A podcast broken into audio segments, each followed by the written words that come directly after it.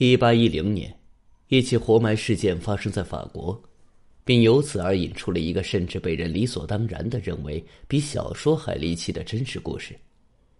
这个故事的女主人公是一位名叫维克托里娜·拉夫加德的小姐，一位出身名门、极其富有而且非常漂亮的年轻姑娘。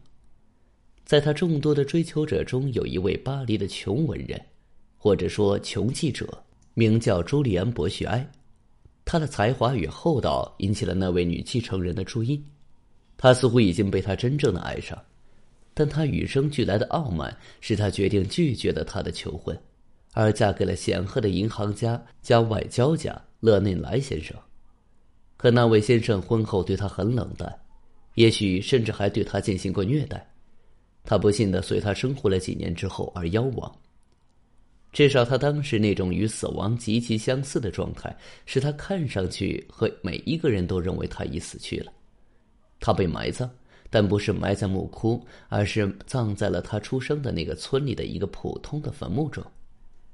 那位仍对他深情怀念所折磨的记者悲痛欲绝，痴情的从巴黎去的那个村庄所在的偏远外省，心中怀着一种罗曼蒂克的意图。要把他的心上人从墓中掘出，获得一缕她美丽的头发。他到达了那座坟墓，夜半时分，他挖出并打开了棺材。当他正在拆散头发之时，他突然发现他的心上人睁开了眼睛。事实上，那位女士是被活埋的，生命并未完全离他而去。他情人的抚弄，把他从那场被误认为是死亡的昏迷中唤醒。他发疯似的把他抱回他的村里的住处。他凭着丰富的医学知识，给他服用了一些很有效的补药。最后，他终于完全苏醒。他认出了他的保护人，他继续和他待在一起，直到他慢慢的恢复了原有的健康。他那颗女人的心并非铁石，这爱的最后一刻足以使他软化。她把那颗心交给了博许埃，她没再回到她丈夫身边，也没让他知道他已复活，而是同他的情人一起逃到了美国。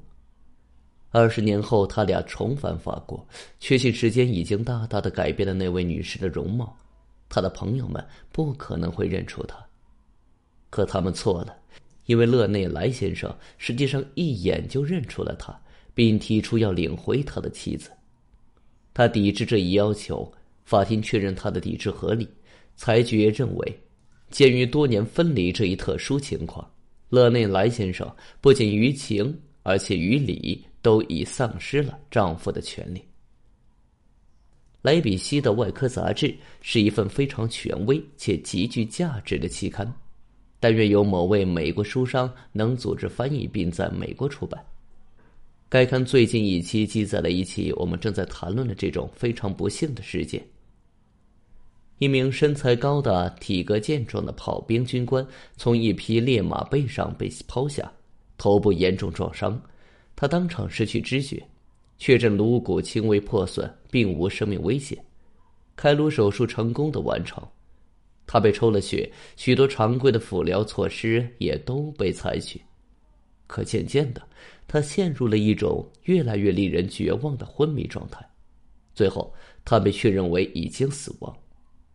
当时天气暖和，他被非常草率的埋进了一个公共的墓地。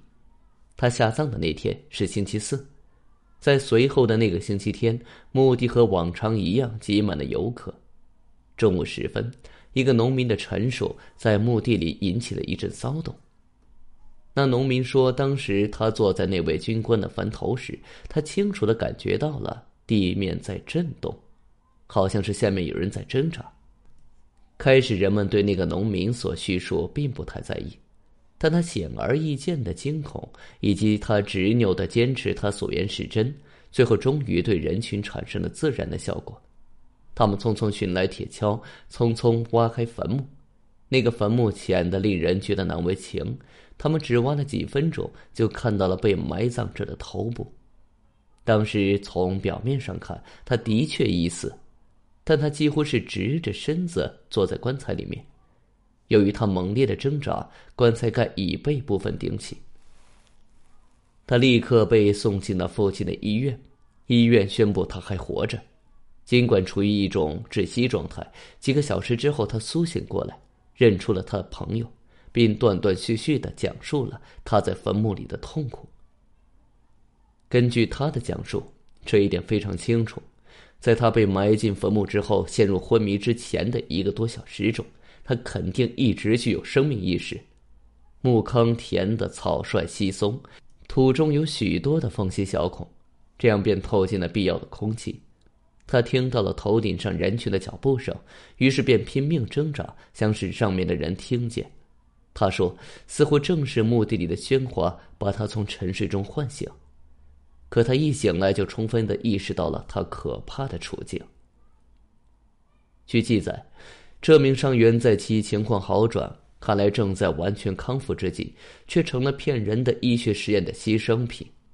电流疗法的被采用，他在电流意外引起的一阵再度昏迷中突然死亡。不过说到电流疗法，倒是我回想到了一个众所周知、非常离奇的活埋事件。在这一事例中，电流的作用使伦敦被埋葬了两天的青年律师恢复了生气。这事发生在一八三一年。当时在消息所到之处，都引起了巨大的轰动。